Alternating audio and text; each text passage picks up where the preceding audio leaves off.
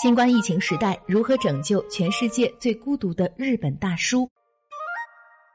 疫情开启了以保持社交距离为前提的新日常，人们开始思考人与人之间应该存在怎样的纽带关系。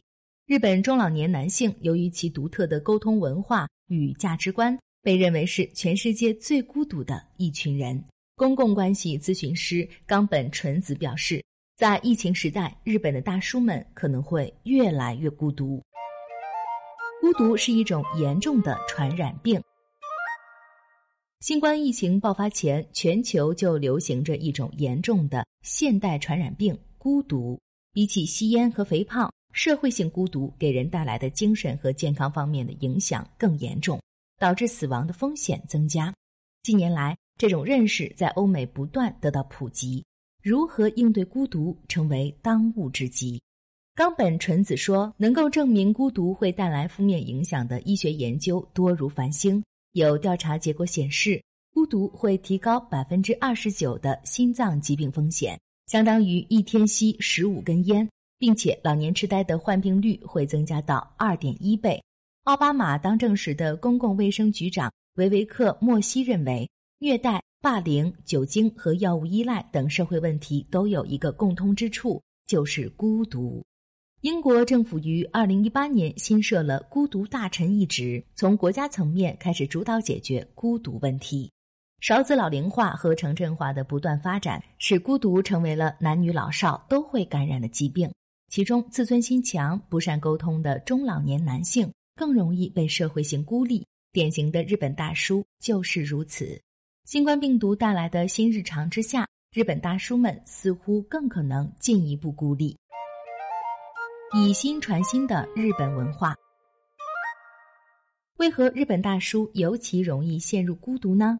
冈本纯子认为，很大一个原因是日本特有的文化和价值观。他告诉我们，两年前他出版了相关的书籍之后，很多男性读者给出了负面的反馈。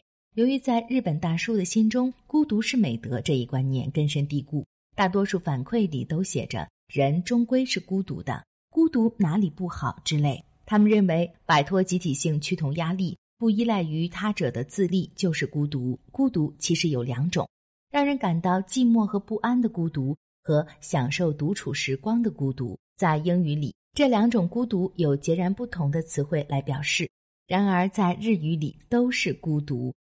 混为一谈了。被冈本纯子视为社会问题的是那种想跟人建立纽带却做不到，痛苦的时候想找人依靠却找不到，明明很孤独却必须独自活下去的绝望的孤独。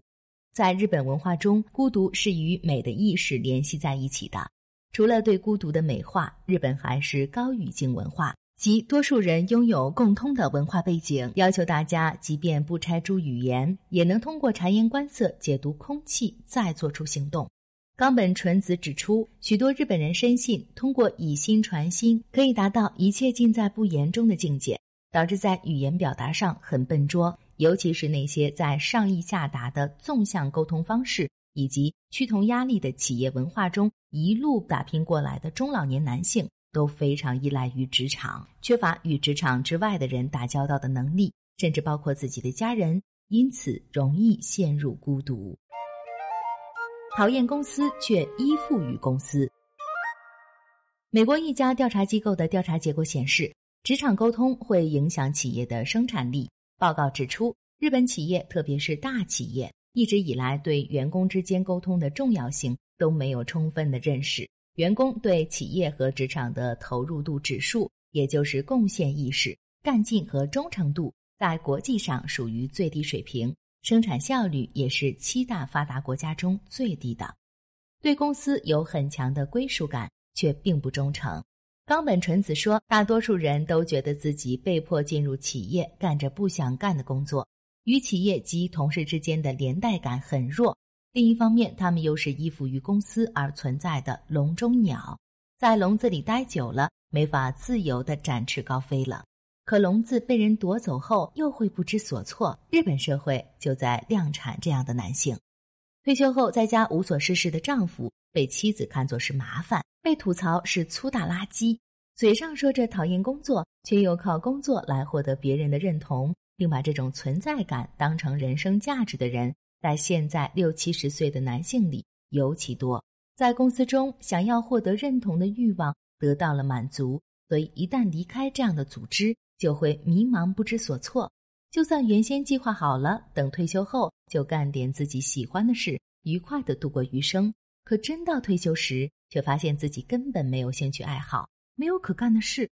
在这个活到九十岁也不稀奇的时代，退休后还有几十年的光阴，抱着这种绝望的孤独感活下去，其实也很残酷。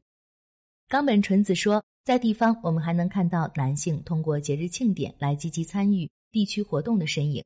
可大城市里的高龄男性中，家里蹲并不在少数。另一方面，大妈们大多有着丰富的社交活动。城市的集会场所，百分之九十五的人都是女性。我问他们：“你先生现在在干什么呢？”得到的答案无非就是家里、图书馆，谁知道呢？不过，冈本纯子也指出。孤立化的风险并不仅仅存在于中老年男性，日本的家里蹲问题是跨越全年龄层的。女性当中感到难以跟他人建立纽带的人也在增加，在远程办公中被进一步疏远。新冠疫情爆发后，远程办公加速普及，线上会议越来越多，也使得沟通的门槛进一步提高。冈本纯子说：“所谓沟通交流，靠的不光是语言。”而是要从对方整个身体来获取信息。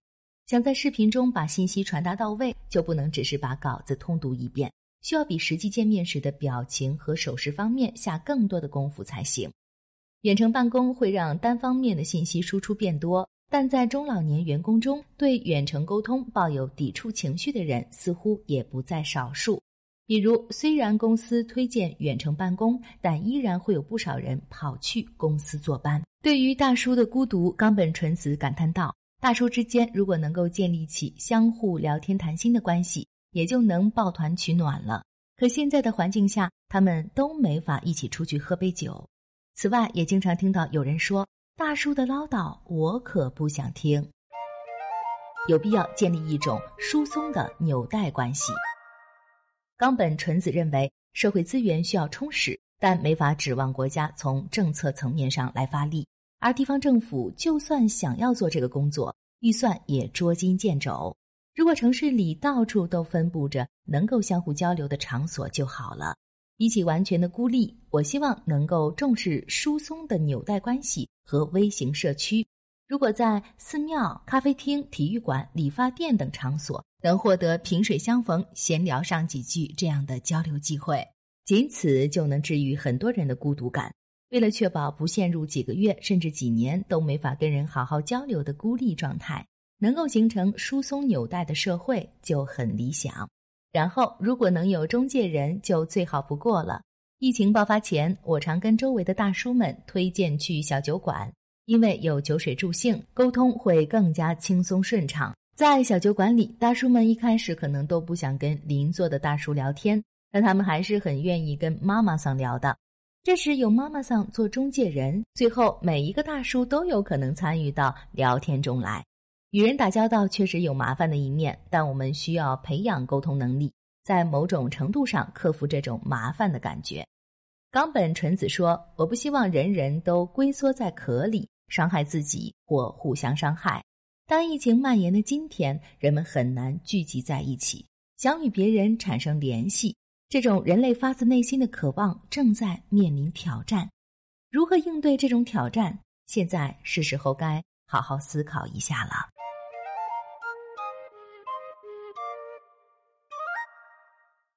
更多信息，请看日本网三 w 点一胖点 com。